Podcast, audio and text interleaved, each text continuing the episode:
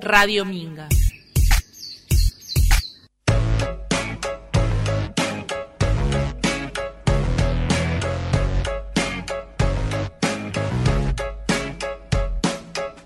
La verdad es que no hay una verdad. Empapado en una pandemia mundial. Eh, mira, una cosa de loco. Eh, me estropeé, hubo muchos momentos. Eh, de hecho, dije, che, que estamos en una película. ¿Cómo es esto que de repente el mundo entero está sufriendo una gripe? Nos va a matar una gripe y todos corriendo detrás de una vacuna que ni siquiera sabemos si funciona. Realmente eh, es una situación eh, muy particular, muy especial. Yo no sé cómo lo vivieron los demás, pero en mi caso fue una cosa de loco, ¿viste? Yo decía, no, no, no puede ser. Cada vez que me levantaba a la mañana decía, no, mira si me contagio hoy, no, si mira si mañana hay que ir a trabajar, no tenés que sacar permiso a la gendarmería que te para Mercedes. Era una cosa, yo no podía más, no sabés, Sonia, estaba... Eh, Yo, la verdad, escucho un montón de palabras. Palabras, palabras. ¿Sabés de dónde provienen las palabras? ¿Qué son las palabras? Ah, no, me mataste. ¿De dónde provienen las palabras? ¿Qué es, qué es una palabra? Ah, bueno. No, bueno, si vos No, digo, pensás- porque de- hablás, decís un montón de palabras, palabras, palabras, ¿sabés de dónde provienen Eh, las palabras? ¿Cómo nacieron? ¿De dónde surge la palabra palabra? La palabra palabra. Mira, Sonia. Yo te Yo- miro. ¿Sabés qué? Eh, no podés en el primer programa salir con un martes 13 así. Yo. Bueno, Yo si querés, no. eh, qué sé yo. No, no, no, pero Puedo- no. Puedo decirte más palabras. Palabras de las palabras. Sí. Habría Palabra un- de la palabra, la palabra, palabra. Habría como un meta lenguaje. Una ¿no? parábola. A ver, a ver, contame un poco. Vamos a ver, ¿eh? Vamos a Bueno, ver. vemos, vemos. Dale, vemos. a ver. Eh, la palabra, eh, según los griegos, ¿no? Eh, proviene de, de parábola en realidad. Primero era parábola. Em, separado, separando esta palabra, parábola, para es al, al margen de, al margen de. Y volé es comparar, parábole, parábole. Al Ajá. margen de comparar. En el latín se llega a cambiar el sentido de comparar con narrar y cambia la palabra Ajá. a paráula. Eh, ahí surge la creación del verbo paráula. Paráula significa parlar, charlar. Eh, en el francés se pronuncia parler. Y en España, en el siglo XII, introducen la palabra palabra, justamente. Cambian paráula por palabra. Y como la Real Academia Española, lo voy a decir así, decide cómo tenemos que hablar y de qué forma tenemos que decir y escribir las palabras, queda palabra. De una forma muy democrática, eh, paráula pasa a ser palabra. Em, los griegos también hacían una distinción entre foné y logos. Foné significaba el sonido que pronuncian los animales, que sería la voz de los animales. En cambio, los humanos eh, practicamos el logos, que es el sonido articulado con el pensamiento. Entonces, bueno, es lo que nos divide un poco de los animales. Yo personalmente creo que los animales tienen pensamiento también, pero bueno, eso es una opinión personal. Eh, y bueno, eso es un poco desglosar o, o entender un poco de dónde proviene la palabra palabra, que quizás nunca te lo preguntaste o sí, eh, pero me pareció interesante buscar ahí el origen de lo que usamos todos los días, ¿no? Para comunicarnos, para estudiar, para aprender, utilizamos todo el tiempo palabras. Interesantísimo. Tengo una palabra, invitada. Invitada. Verónica Badano, invitada de lujo del programa de hoy. Hola Verónica. Hola, buenas noches. ¿Cómo están? Hola, muy bien, vos. Acá Verónica, eh, acá para pensar un poco eh, la palabra como un lugar de encuentro, que desde que es enunciada eh, implica a un otro al que se transmite, eh, la palabra como una abertura eh, y la palabra parturienta también. Palabra parturienta. Parir palabras. Parir Bien. palabras. Sonia, muy interesante. Bueno, bienvenida Verónica a este primer programa. Bienvenida. Eh, va a estar presentando dentro de un ratito el libro. Sacó Su un libro, libro, sí. hermoso, Con su tapa con muchas palabras. palabra parturienta, así que eh, en un rato vamos a andar por ahí. Muy interesante lo de la palabra. eh, claro, eh, ¿sabes qué? Hay un montón de cosas que permanentemente usamos y de las que no somos conscientes. Hay mucho para hablar de la palabra. Eh, para empezar, un poco la- lo que tiene que ver con el relato, ¿no? Con el poder relatarse y con la energía que las palabras transmiten, ¿no? Totalmente, sí. En lo ancestral muchas eh, se ha transmitido a través del tiempo, a través de la palabra y a través de la palabra hay un acceso a algo del orden de la divinidad, ¿no? Claro, porque a través de la palabra, antes eh, se difundía todo a través de la palabra, no había una escritura, hasta que se empieza ¿no? a usar la escritura, pero en realidad la palabra es la primer forma de comunicarnos, creo, humanamente, ¿no? Humanamente y bueno, las algún eh, animalito ahí que pronuncia palabras, también no nos vamos a olvidar de los loritos, que eh, nada, no sé cómo hacen todavía porque no lo investigué, pero eh, pronuncian palabras, es creo el único animal que pronuncia palabras como los humanos. Sí, y hay humanos que pronuncian palabras como loros también, También. ¿no? Eh, hay que decirlo, hay que decirlo. El, el orden de los productos no altera el resultado.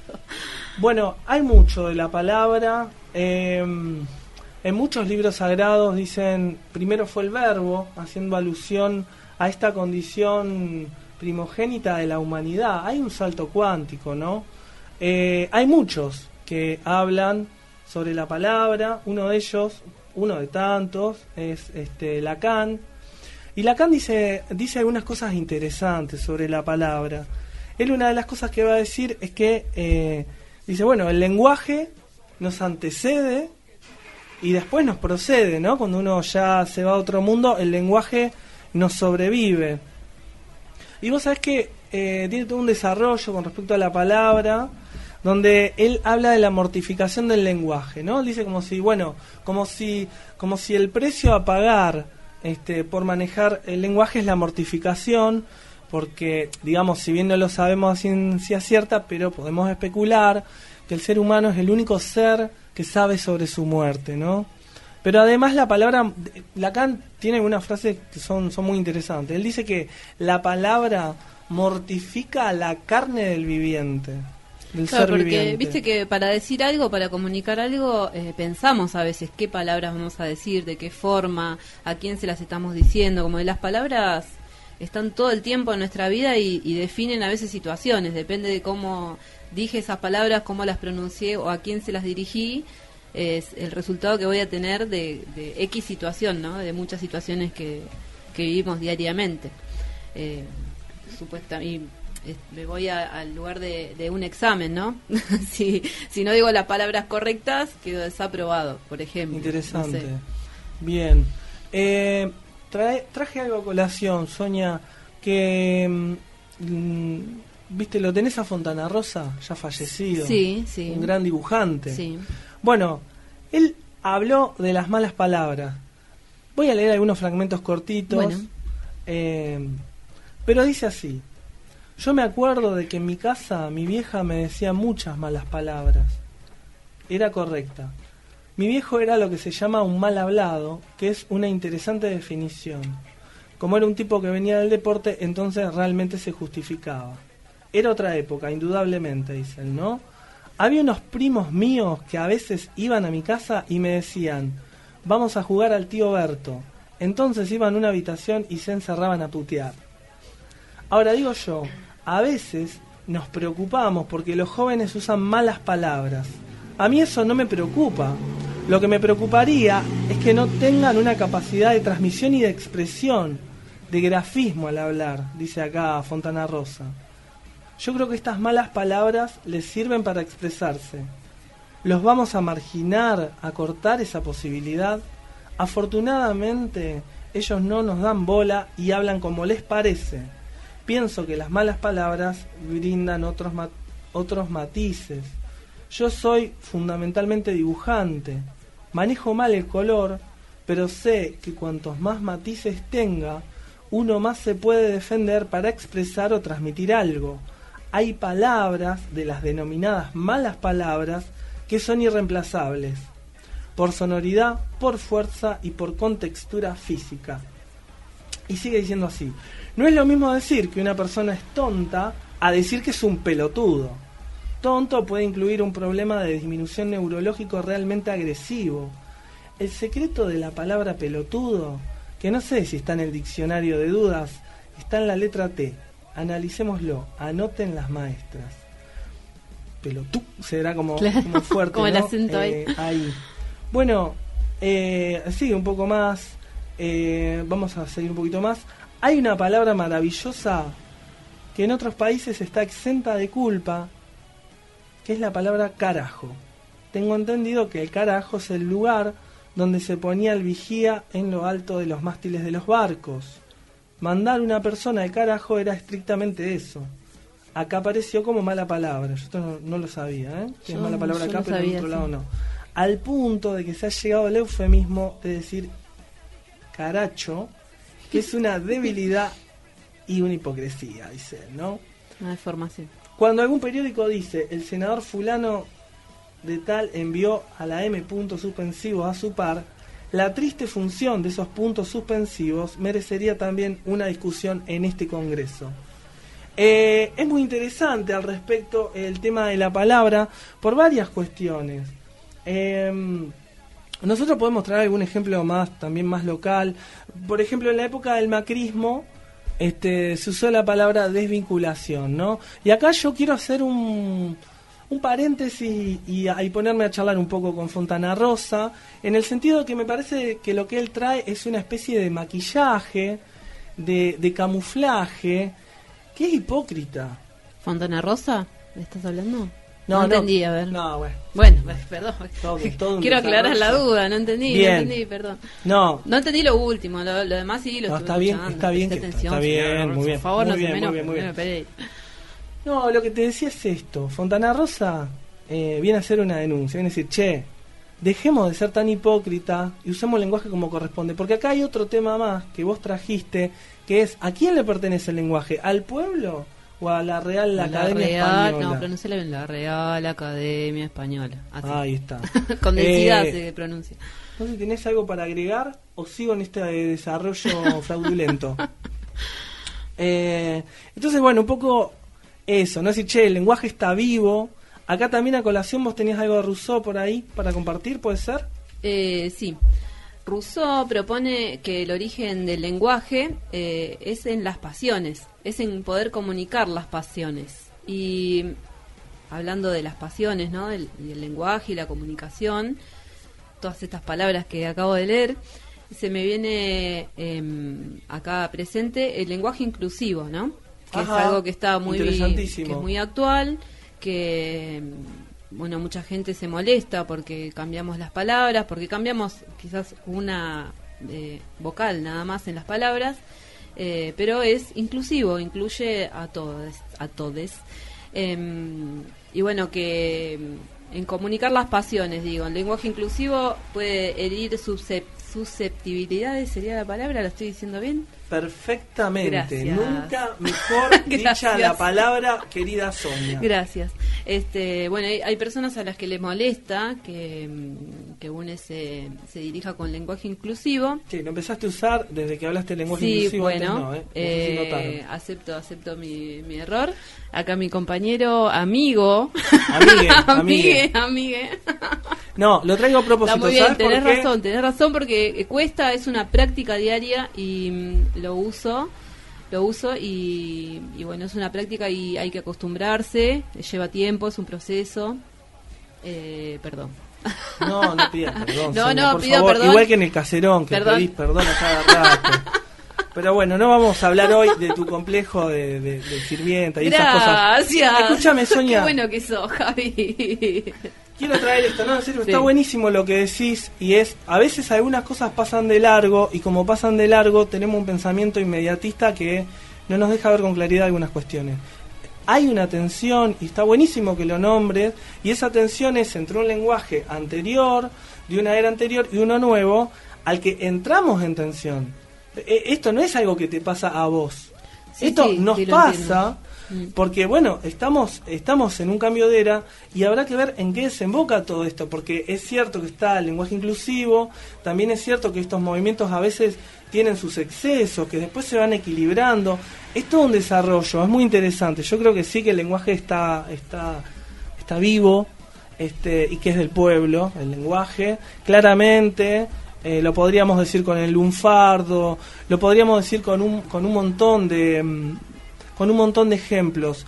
Eh, Está vivo y mutante todo el tiempo, entonces, bueno, esto, poder ver al lenguaje no como algo fijo y, y estancado, sino con movimiento, ¿no? Exacto, creo que hay, hay una disputa que va a ser eterna, ¿sí? Eh, entre una, una parte de- de- del mundo mm, que quiere que todo siga absolutamente igual eh, y otra parte que cree en el cambio, que cambiemos, ¿no? Y no cambiemos en el sentido No, macrista, vuelvo, no. vuelvo ahí, pero a su vez acá digo, che, que no nos roben la potencia de algunas palabras por algunos políticos que, le- que lo han usado como eslogan, ¿sí? Y acá quiero dar otro ejemplo, Sonia.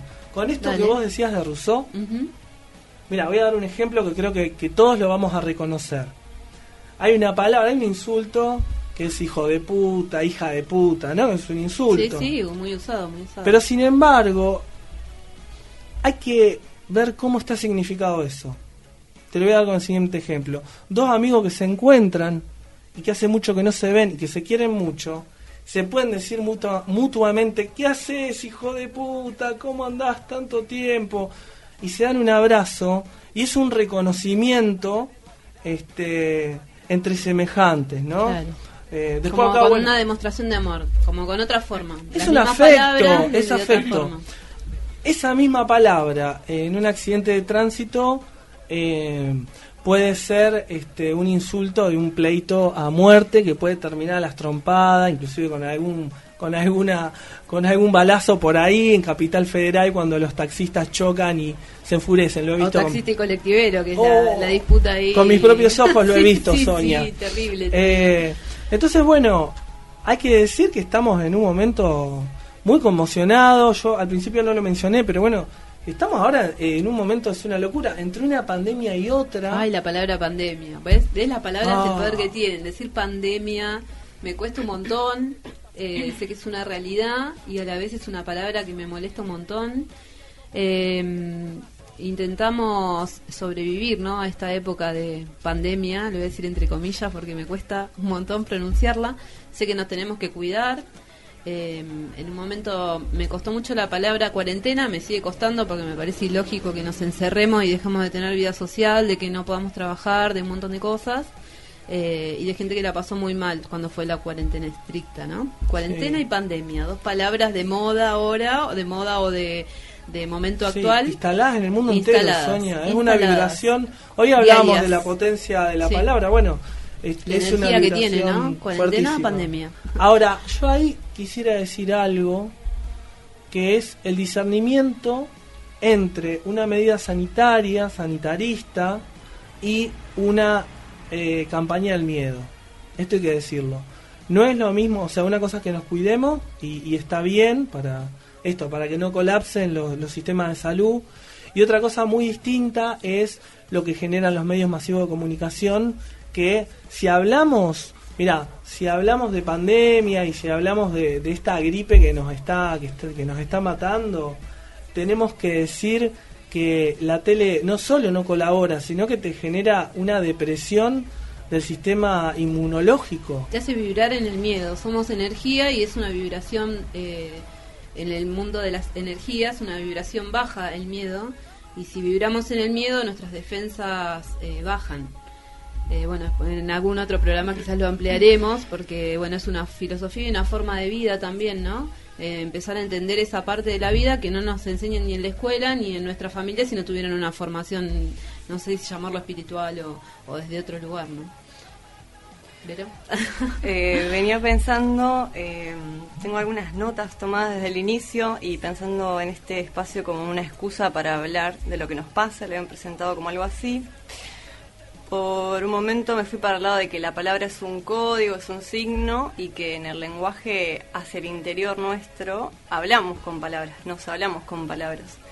Eh, y quizás en esto que yo les, les traía como eh, la cuestión de la, de la palabra como lugar de encuentro con el otro, es una palabra que está al interior, pero que cuando sale eh, nos permite pronunciarnos, nos permite enunciarnos y, nos permite vernos y ponernos en otro lugar. Eh, quizás ideas sueltas, pero mm, pensaba esto como que el capitalismo, no sé si lo decía Fontana Rosa, que no- nos vende algunas cosas, la Real Academia nos vende eh, un cómo hablar y nos vende una felicidad eh, eh, y no se habla tanto de las otras cosas que nos pasa a las personas, eh, quizá- quizás que nos pasa incluso con la pandemia, qué pasa con, con los dolores, con las tristezas, con los centres.